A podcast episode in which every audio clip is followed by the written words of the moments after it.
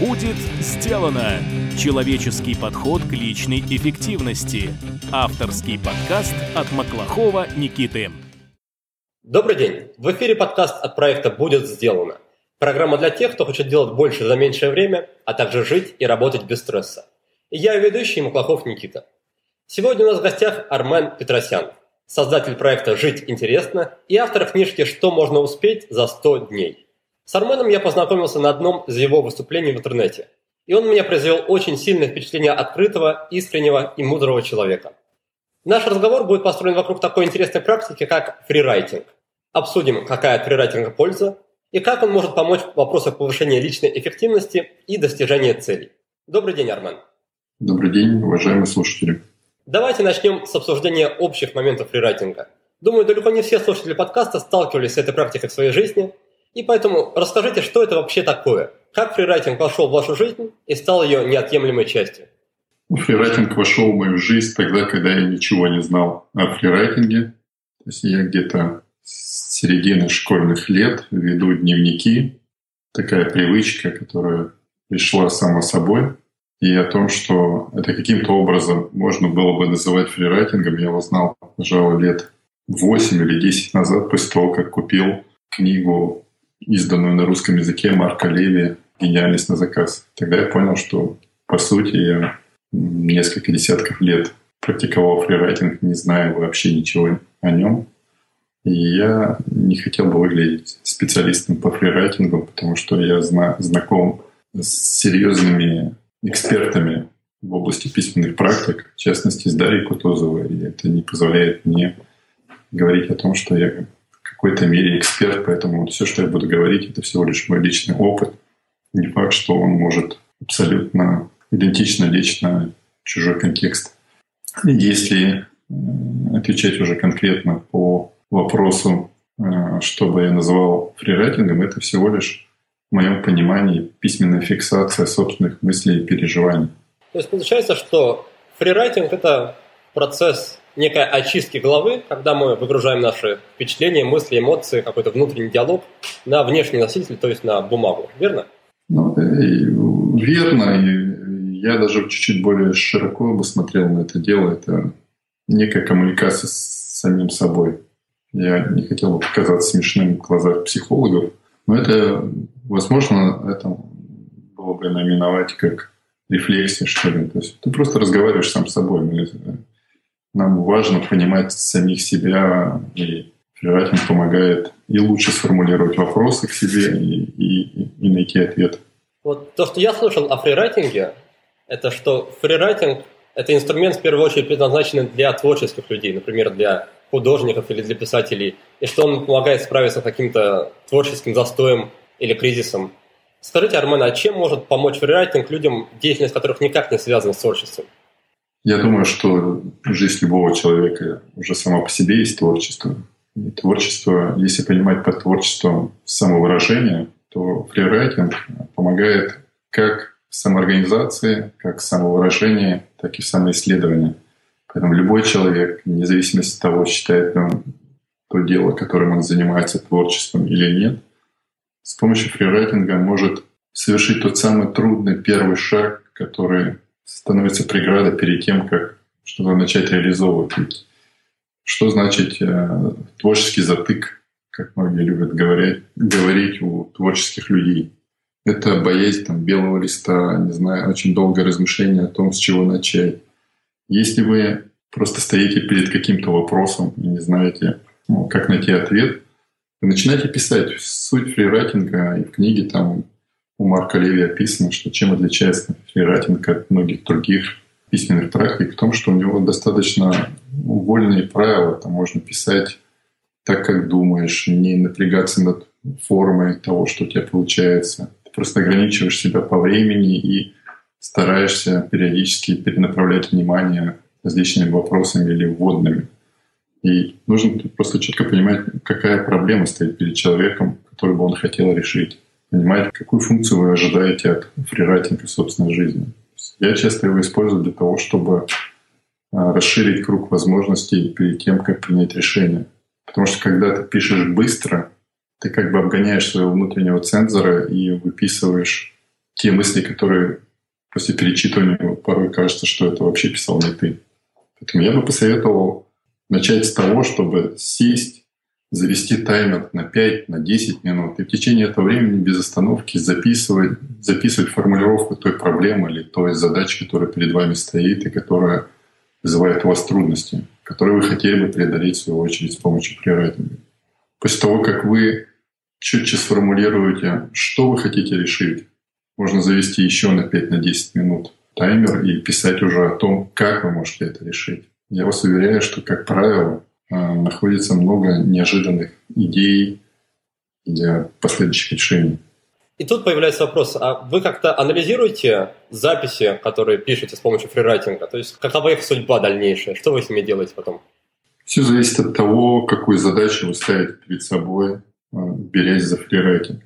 То есть есть функция, когда то, что вы упоминали, выгрузить сознание. Я называю это пропустить воду, что, знаете, как разводят муть. Там открываешь кран, идет сначала мутная вода, потом пропускаешь, и начинается идти чистая вода. Вот порой ну, важно просто пописать минут 15 для того, чтобы разогнать вот муть в голове. Тогда можно вообще ничего не перечитывать. Самое важное — сам процесс. Иногда ты заранее формулируешь вопрос и начинаешь безостановочно писать для того, чтобы... Знаете, как намывают золотой песок, для того, чтобы из того потока мыслей, которые фиксируешь на бумаге, потом вытащить какие-то важные подсказки или наметки на будущее решение. У меня собственный опыт, я не говорю опять же, что это какая-то четкая методика, я это выработал просто годами. Я заметил, что когда ты пишешь быстро, потом перечитывать очень сложно, это уходит дополнительное время. Поэтому обычно, когда мне нужно, как я называю, намыть идеи, я кладу рядом другой листочек бумаги чистый, и когда пишешь в тетради, вдруг чувствуешь, что что-то пришло из того, что можно использовать, ты просто выписываешь эту идею. У меня вот такие сеансы, там 15-20 минут, по 7-8 по идей уже заранее выписанных на отдельном листочке. Вот это, это удобнее, чем переписывать. У меня почему-то не очень получается переписывать, ой, перечитывать записи. Я очень редко, я ничего не выбрасываю, но перечитывать э, случается очень редко. Получается, что перед тем, как приступить к сеансу фрирайтинга, нужно все-таки понять, что вы от него хотите, да? Или, как вы говорите, намыть золото, или все-таки очистить муть, правильно? Я думаю, что у любого человека, кто живет осознанно или осмысленно, или хотя бы старается, он все равно задается вопросом перед тем, как что-то предпринять, задает очень простой вопрос. Зачем ты хочешь это делать? Ведь просто так заниматься чем-то ради того, чтобы заниматься, мне уже лень, как бы мне 50 лет, и 50 лет, наверное, начинаешь задаваться вопросом, ради чего ты предпринимаешь те или иные усилия. Поэтому перед тем, как сесть, практиковать фрирайтинг, задайте себе вопрос, зачем вы хотите это делать? Только потому, что все это делают, только потому, что это модно, или вы просто хотите попробовать, все равно тогда сформулируйте ожидания. Когда у вас сформулированы ожидания, не факт, что вы получите именно то, что ждете, но вы наверняка получите больше, чем если бы вы предпринимали свои действия без всяких ожиданий и нацеленности. А тогда, пожалуйста, обозначьте еще раз, для кого фрирайтинг может быть полезен? Какие проблемы, какие вопросы, какие ситуации может помочь разрешить или каких целей достичь? Не знаю, я, опять же, не хочу выглядеть доктором, который раздает рецепты. Есть некоторые люди, которым вот напрочь ну, ну не идет фрирайтинг, не, не получается, они не хотят, им это не нравится. Поэтому я бы сказал так. А, фрирайтинг подходит Опять же, вот обобщать не хочется. Я думаю, что надо попробовать каждому и для себя сделать вывод. Просто проанализировать свои ощущения. Практика фрирайтинга очень тесно связана с самим процессом. То есть не только так, что вот я пишу, мучаюсь, но я мучаюсь, потому что получу какой-то нужный, полезный результат. Очень важно, чтобы вы в процессе написания получали какое-то удовлетворение и чувствовали. Ведь цель любого действия — изменить состояние. Если не меняется ваше состояние, все ваши действия бессмысленны. Никто не делает зарядку, если он после нее чувствует себя хуже. То же самое, это методом проб вы придете к тому, что вот вы хотите стать более внимательным. Рерайтинг, в принципе, он работает с вниманием. Либо вы концентрируете внимание на какой-то конкретной проблеме и упорядочиваете свои мысли, излагая на бумаге. Либо наоборот, вы пытаетесь расслабиться, расконцентрироваться для того, чтобы что-то глубинное там, из вашего подсознания вышло, и вы это тоже потом зафиксировали.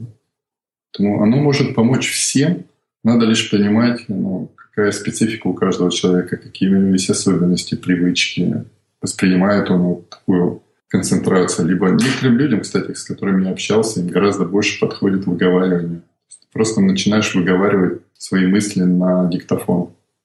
Некоторые не любят писать. Сейчас некоторые любят набирать текст. Можно набирать текст на клавиатуре. Мне больше нравится писать вот по-старомодному ручкой в блокноте. Некоторые люди сейчас наговаривают это все на, на видеокамеру. И затем, когда они это все пересматривают, у них тоже там что-то догоняет их. Потому что очень важно еще и видеть себя. Это всего лишь возможность посмотреть на себя со стороны. Возможность, как в любом творчестве, из себя что-то выложить на бумагу. Потом ты сам становишься читателем того, что ты пишешь одновременно. Переосмыслить и потом загрузить переосмысленное снова в голову. Таким образом ты меняешься. Я, наверное, очень сложно говорю, но вот проще пока не получается. Как раз э, следующий вопрос был мой посвящен тому, есть ли разница, каким образом вести фрирайтинг? Допустим, судя по вашему инстаграму и судя по вашим словам, вы все делаете на бумаге. А мне вот э, ну, непривычно, я уже отвык писать ручкой, мне гораздо привычнее и приятнее печатать на компьютере. А будет ли как-то различаться в этом случае эффект от фрирайтинга или, по сути, одно и то же? Я, я, я не знаю. Я, я пишу, кстати, и в основном пишу утром на бумаге, а по вечерам, когда подвожу итоги, пытаюсь тоже как-то осмыслить произошедшее. Я набираю текст э, на компьютере, использую некоторые приложения, там FlowStat, например, когда ты задаешь там, 15 минут, и в течение 15 минут ты просто пытаешься без остановки записывать все, что с тобой происходило за день, и там особенность этого приложения в том, что если ты останавливаешься больше, чем на 5 секунд, у тебя просто все сгорает написано. Есть еще приложение Write or Die. То есть там ты тоже задаешь, там оно не, не такое жесткое, ты задаешь количество слов и количество ну, за какой-то определенный промежуток времени, который ты должен набрать. Поэтому я, я не думаю, опять же, это дело привычки. Если вы привыкли набирать текст, отлично. Мне это помогает тренировать слепой набор попробуйте набирать вообще вслепую. Тоже определенная особенность есть такая. Действительно, глаза просто закрыть и набирайте то, что вы там считаете нужным, описывайте произошедшее с вами, описывайте впечатления, которые вы испытали от встреч за день, от событий некоторых. Поэтому я не могу сказать, чем отличается. Это, я думаю, что отличается только тем привычками человека. Хотя некоторые люди там в статьях упоминают, что когда пишешь рукой, там задействует задействуется мелкая моторика и так далее и тому подобное. У меня нет ни подтверждения, ни опровержения, просто не владею такими данными. Очень интересная идея с э, исчезновением текста в приложении. Очень жесткое приложение, потому что э, вот я позавчера буквально набирал пост, мне позвонили, я отвлекся, и у меня где-то 500 слов просто исчезло. Ты не, не успеваешь, ты не имеешь права даже возможности скопировать. Небольшая ставка для наших слушателей – все ссылки, все названия, все упомянутые приложения будут доступны в текстовом описании подкаста, так что не волнуйтесь, если вы сходу что-то не услышали или недопоняли.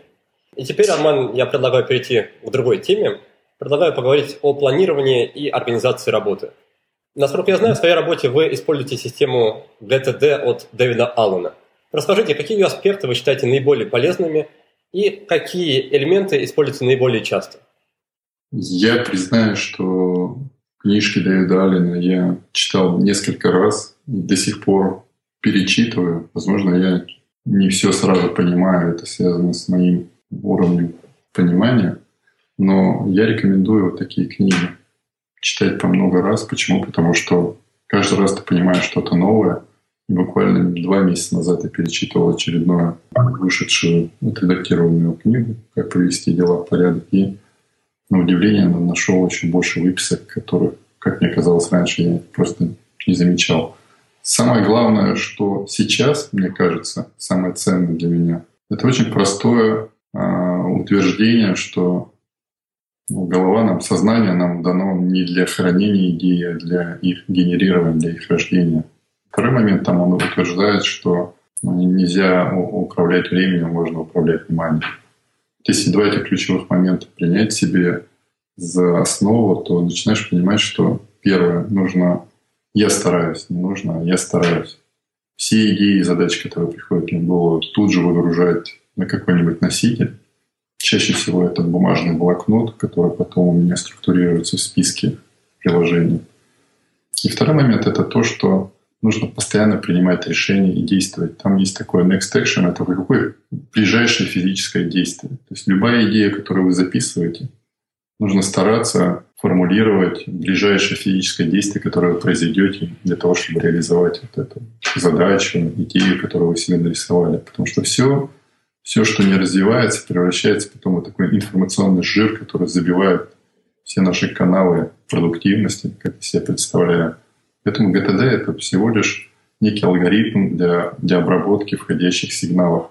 Наше внимание постоянно поглощает огромное количество внимания, ну, сигналов. Если эти внешние сигналы мы не будем обрабатывать, то либо мы нас завалит вот этим бесконечным потоком, мы будем постоянно в стрессе от того, что мы не успеваем разгребать вот сваливающуюся на голову там, информацию, либо мы просто будем ее обрабатывать, складывать, и у нас все, все сознание превратиться в такое, знаете, как сосуды забиваются, как это называется, не знаю, сужаются, забыл сейчас. Закупоривание, наверное.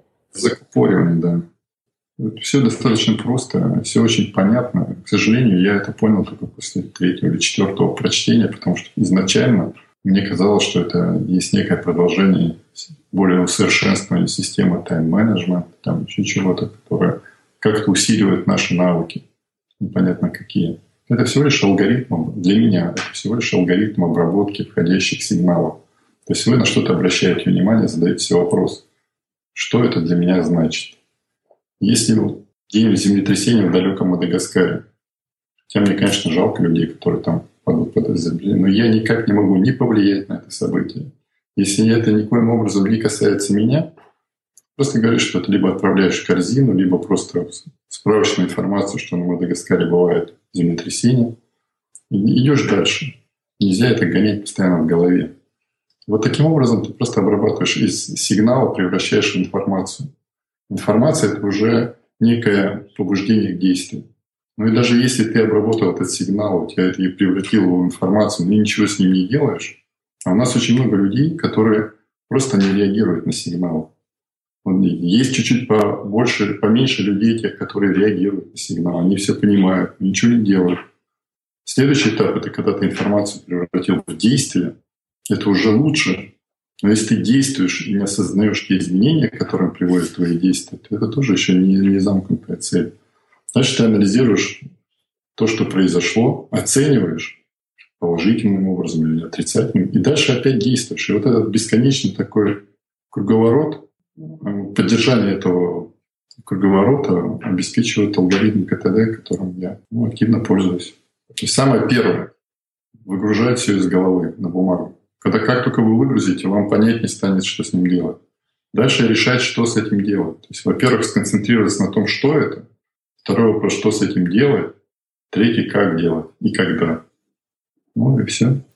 Получается, что для вас ГТД – это не только способ организации дел, но и некая такая система фильтра входящей информации, да? Да и я бы даже не сказал, что это вообще система, система планирования или еще чего-то. Вот для меня объединение понятий ГТД и потока, оно дает возможность правильно воспринимать жизнь. То есть каждый сам себе придумывает некую систему, на которую он опирается, потому что без системы каждый день придумывать себе образ жизни очень сложно, это затратно. И тут ты понимаешь, что Здесь в ГТД ты управляешь вниманием, и в потоке там тоже говорится о том, что вся суть заключается в том, что какую информацию ты загружаешь, собственно, на что ты направляешь собственное внимание. Там же говорится, что потоковая деятельность возникает тогда, когда вы занимаетесь чем-то, что проявляет вашу сущность. Поэтому поток помогает понять, чем заключается, исследовать, в чем заключается твоя сущность, и ГТД помогает ее проявить.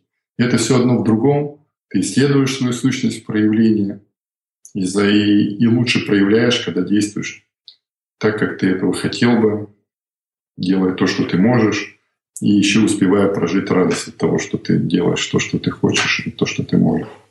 Для наших слушателей я уточню, что поток – это термин, понятие, которое ввел психолог Михай Чексант-Михай, надеюсь, я правильно выговорил его фамилию. И да. это понятие обозначает наиболее продуктивное состояние, которое вообще возможно попасть человеку. И в этом состоянии любая работа, за какой мы бы не взялись, она делается легко, комфортно и с полным вовлечением. Я, я бы добавил еще бы очень, с, очень краткую цитату, которую я всегда привожу из книги Чиксент Михая, когда меня спрашивают, что такое поток. И он, он там буквально одним предложением, которое я запомнил, что основной смысл потоковой деятельности – получение радости. Все. Если вы суперэффективны, продуктивны, сворачиваете горы задач, но при этом не испытываете радость, надо очень сильно задуматься, кто ставит перед вами эти задачи. Расскажите, Армен, а как у вас получается извлекать радость из привычных повседневных каких-то задач? Я понимаю, что может нравиться, допустим, глобально то, чем мы занимаемся, но ведь по факту в течение дня может быть много рутинных, не самых приятных дел. Как извлекать радость из таких вещей? Я слушаю много подкастов, и мне бы не хотелось э, показаться таким умником, который раздает рецепт. Я всегда уточняю, когда что-то пишу, даю интервью там, или отвлекаюсь на предложение выступить там, в подкасте или написать гостевой пост, что э, единственный уникальный контент, которым обладает любой из нас, это личный опыт. Но это не факт, что ваш личный опыт подойдет любому другому. Поэтому, пожалуйста, воспринимайте все, что я говорю, только лишь как пережитое мною, и не, не как поучение или как там, руководство к действию. В этом плане мне кажется, что основой переживания радости является действие. Потому что только действуя мы можем что-то изменить. Человек вообще пока живой, он изменяется. Есть процесс в том, что либо мы будем меняться под воздействием внешних сил, ну, и здесь, наверное, тоже можно извлекать радость, но более осознанно это когда ты сам ставишь перед собой задачи, цели, прилагаешь усилия и осмысляешь те результаты, которые ты осознанно произвел собственными усилиями. Здесь, в моем понимании, нужно иметь, с одной стороны, цели, когда ты предпринимаешь усилия и замечаешь, насколько ты продвинулся к желаемым переменам.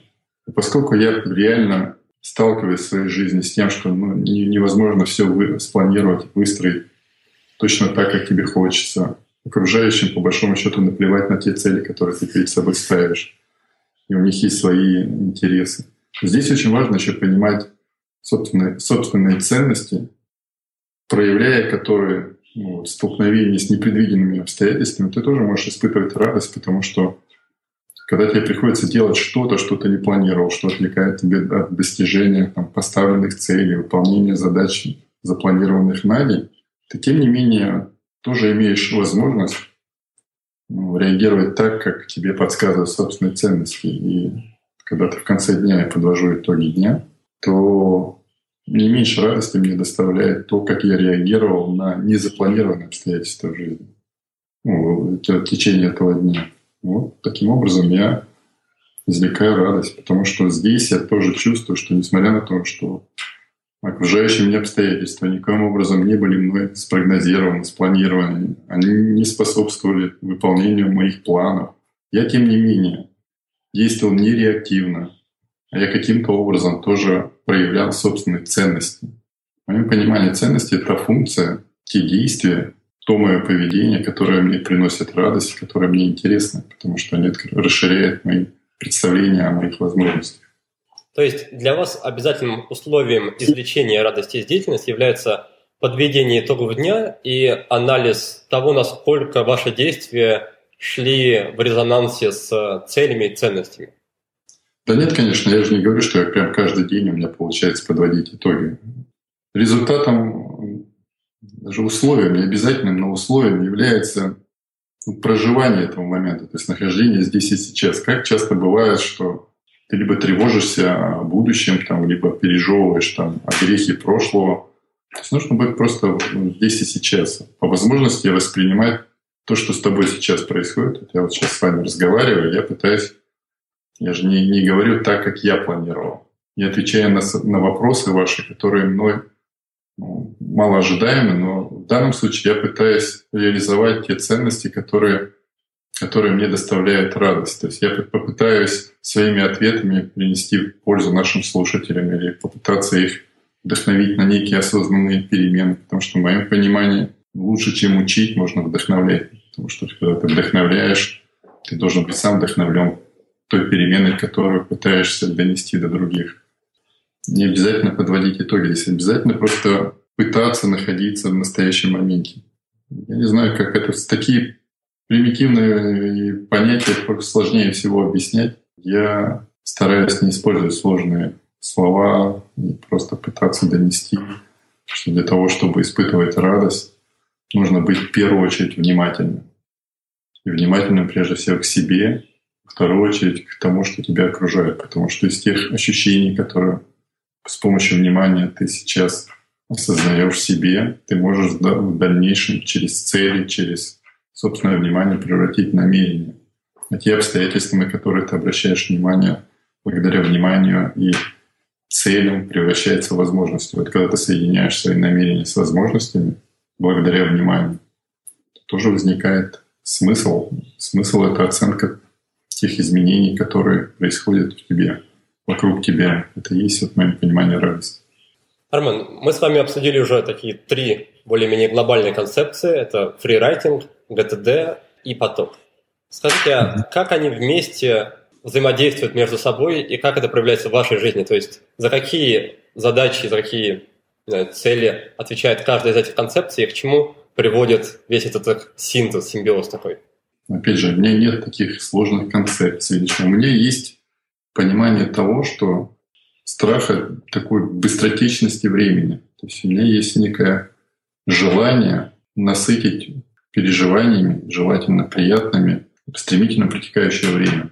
Я не сижу целыми днями и не размышляю ни над какими концепциями. Я просто стараюсь, чтобы у меня были некие представления того, чего я хочу достигнуть. Потому что без цели мне очень сложно оценивать текущее ну, свое состояние. Так же, как если ты не оцениваешь свое текущее состояние, ты э, практически невозможно точно достичь поставленной цели. Это как прицеливание. Ты не можешь попасть в какую-то цель, пока точно не знаешь координаты, где ты находишься. Вот когда я говорил, что потоковое э, состояние возникает тогда, когда мы заняты чем-то, в чем проявляется наша сущность, так вот, прежде чем что-то проявлять, действовать, там, планировать, желательно еще параллельно исследовать собственную сущность. В моем понимании сущность — это умение ответить себе на такие базовые вопросы.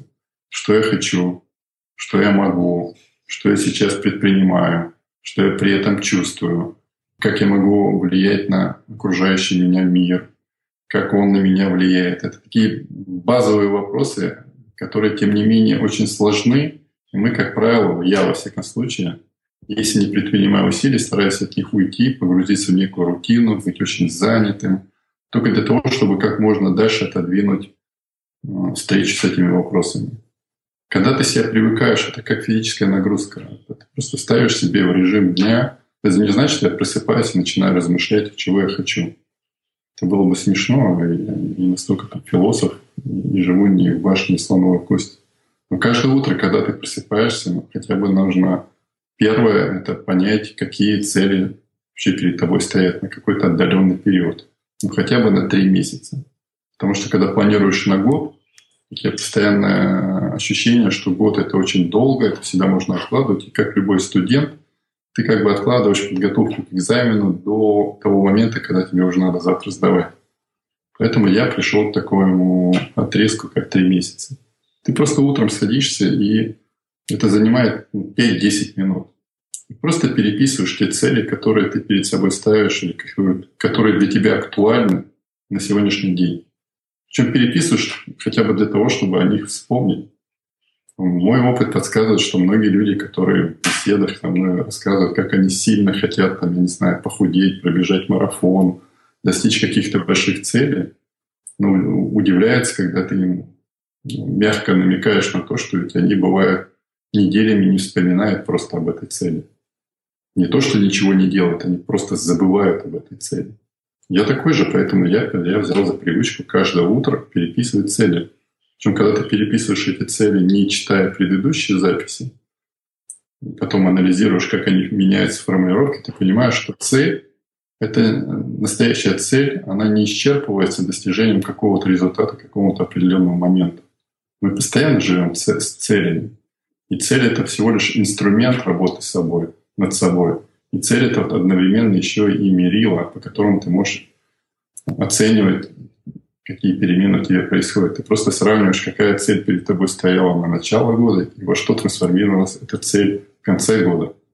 Потому что когда вот люди говорят, мы поставили там uh, New Year's Resolutions, и там пишут все какие-то решения, обязательства на, на, на, на этот предстоящий год. И в их представлении, что 31 декабря, когда они все этого достигнут, они выдохнут и заживут счастливо. Когда я спрашиваю, слушай, ну ты же там в тот момент у тебя будут другие цели. Нет, мне надо вот эти решить, а потом передо мной открываются какие-то там просторы, и сразу все повалится мне на голову.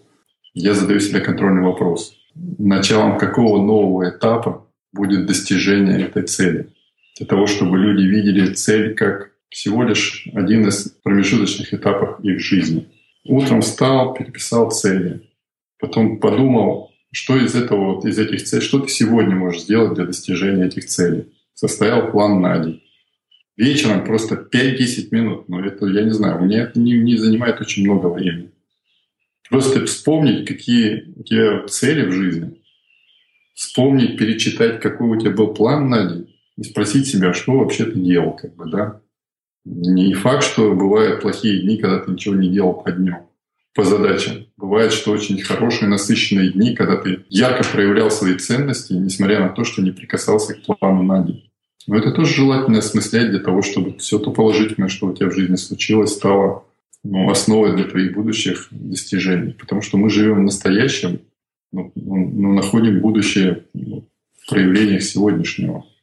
Это опять очень абстрактная, наверное, единица. Я, я бы, я бы предпочел говорить о чем-то более практичном, как это делать. Вот практичное то, что утром переписать цели. Вот, как раз хотел уточнить, Арман, мне очень нравится идея переписывания целей, но я пока не до конца понимаю, в чем суть этого инструмента.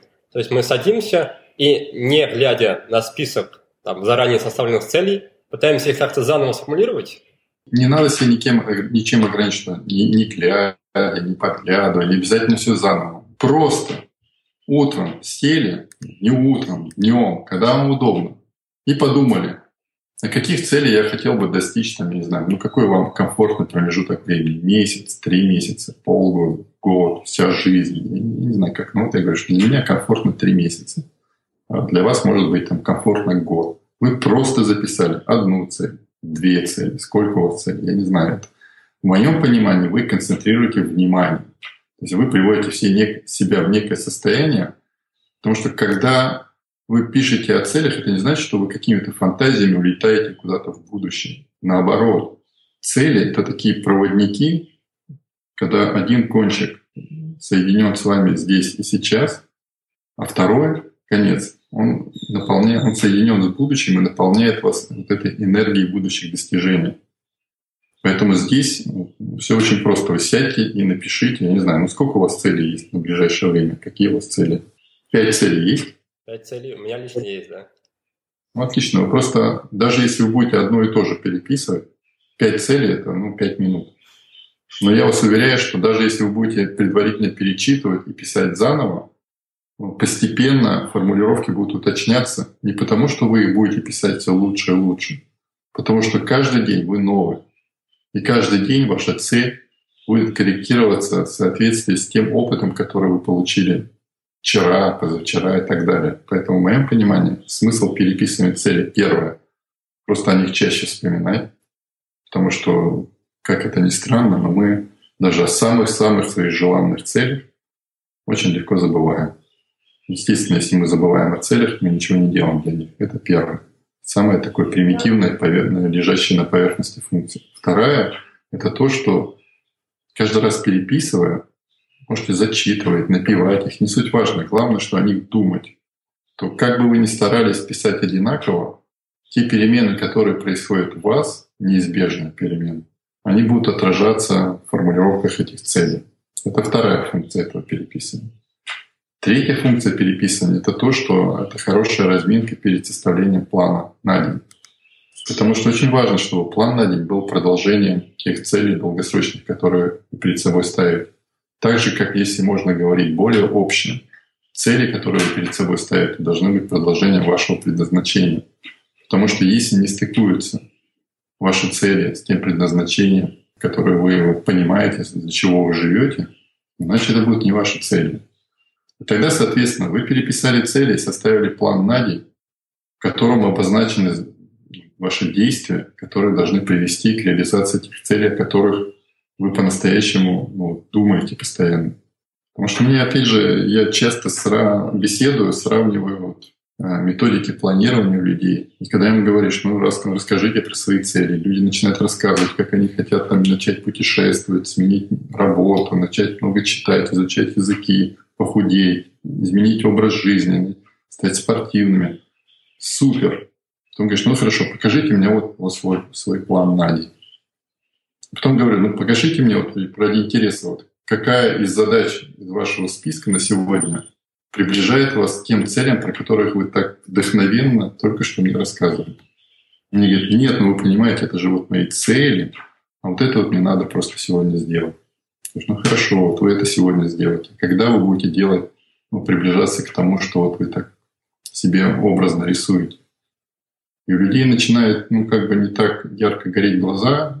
Я чувствую себя виноватым, потому что человеку приходит понимание, что есть некие фантазии, а есть реальность. Так вот, переписывание цели — это к тому, чтобы планы на день были не просто какой-то рутиной, такой а, маршрутный лист, где тебе сказали, вот ты сегодня должен быть там, там, там, вперед. Чтобы это вырастало из твоего предназначения, из тех целей, которые тебя вдохновляют. Давайте немножко подробнее поговорим про планирование дня. Вы да. обозначили первый принцип, что план дня должен быть продолжением наших целей. А какие еще правила и принципы вы используете при составлении плана на день? Я думаю, что первое – это план должен быть. Просто он должен где-то физически быть записан. Потому что когда мне говорят, зачем мне его записывать, я и так все знаю прекрасно, каждый день я это делаю. Но мне, мне уже дальше неинтересно слушать, потому что в моем понимании план должен быть записан. Есть у меня очень простой принцип, который я с армейских лет помню. Береги порядок, порядок сбережет тебя. То есть в моем понимании должно быть некий ритуал. У меня на утро должен быть составлен план. Пусть будут хоть какие правила, но они должны быть ваши. То есть я вот совершенно спонтанно вывел такое правило, что задач не должно быть много. Потому что иначе ты привыкаешь к тому, что у тебя невыполненный изо дня в день переходит на следующий, ты уже не так серьезно относишься к записям. Поэтому я стараюсь записывать одну задачу с приоритетом номер один, две задачи с, ну, три задачи с приоритетом номер два и максимум пять задач с приоритетом номер три. Всего получается девять задач. Это то, что нужно сделать за день. Практика показывает, что мне не всегда удается даже это успеть. Но я стараюсь так, что начинать задачи самым высоким приоритетом и переходить вниз. Есть такая особенность, что получаешь удовольствие, когда чем больше дел зачеркнешь. И очень легко себя обманывать тем, что ты сзади там, вычеркивал штук 20 этих задач, которые искусственно себе раздробил. У тебя создается ощущение, что ты весь такой продуктивный, я, я поддаюсь на такие уловки, поэтому для того, чтобы преодолевать вот эту вот сложность, я пришел к тому, что я ну, ранжирую по приоритетам. если у меня не выполнена задача с приоритетом номер один, мне не важно, сколько дел я переделал, потому что зачастую это всего лишь ты прячешься от того, чтобы приступить к той часто не очень приятной задаче номер один, с приоритетом номер один. Это вот самый первый и основной мой принцип – и второй принцип — это более ответственное отношение к тому, что ты планируешь. Если ты реально понимаешь, что ты эту задачу не выполнишь сегодня, у тебя нет, не знаю, какой-то подвиг надо совершить, лучше не планировать. Вот, ну, мне важно быть честным перед собой. И не так, чтобы совсем расслабленно и писать меньше, чем я могу сделать. Очень важно трезво оценивать свои, и свои возможности, и тогда составление плана на день становится тоже тренировкой. То есть ты более трезво оцениваешь свои возможности и анализируешь предстоящий день. Второе — это то, что нужно, ну не нужно, а желательно подводить итоги. Потому что если вы составили план, что-то там в течение дня делали, а вечером даже не заглянули в него, ну это такой, знаете, как вот вы шарик надували, надували, надували, надули, а потом в конце забыли его завязать. У вас все это сдуется. И, пожалуй, вот эти все, все те принципы, которых я стараюсь придерживаться, я могу сразу сказать, чтобы не показаться каким-то там суперменом, у меня часто не получается пожалуй, даже чаще не получается выполнять все поставленные задачи на день. Порой даже не получается подвести итог. И у меня вот, как я привел пример, все это сдувается. Но я сейчас всячески цепляюсь за задачу с приоритетом номер один. Для меня важнее выполнить одну важную задачу, чем перелопатить там кучу задач, которые, в принципе, второстепенные. Еще одна особенность вот ответственного планирования, когда ты очень четко расставляешь приоритеты, что для тебя важно. И в этом, кстати, помогает переписывание целей.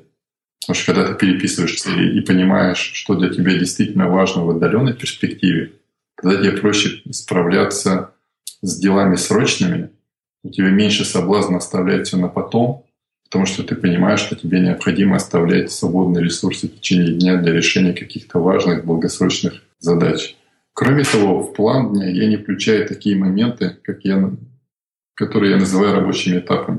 То есть если у меня есть какая-то долгосрочная цель, например, я пишу книжку, я заранее определяю рабочий этап. Рабочим этапом я называю повторяющиеся маленькие шаги, которые мне, минимальные шаги, которые меня приближают к цели.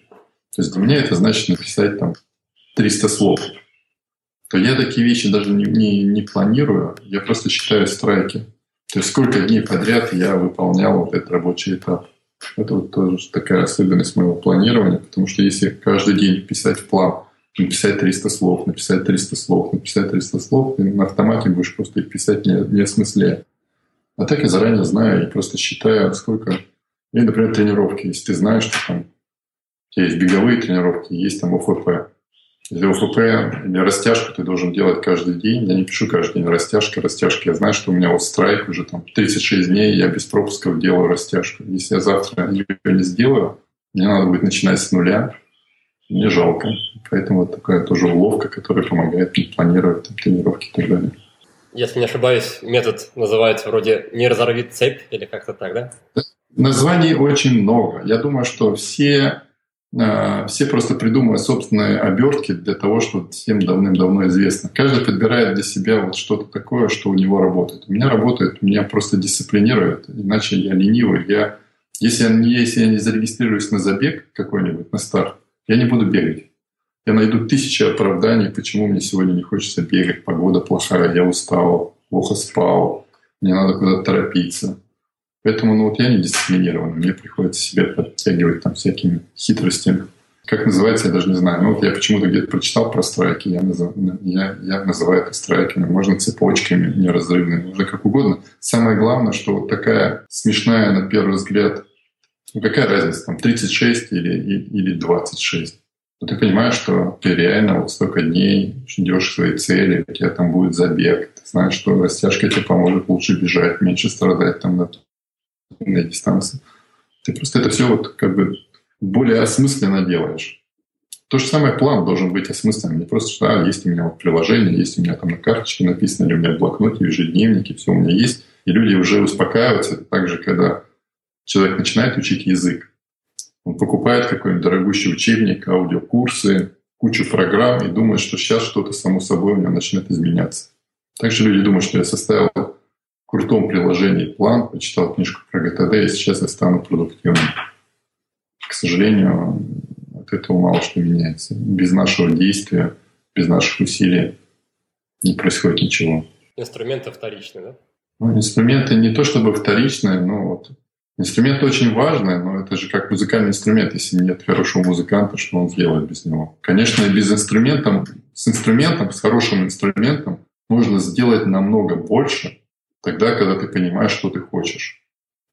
То есть человек понимает, куда он хочет там, доехать, и он, естественно, там, с мопедом доедет быстрее.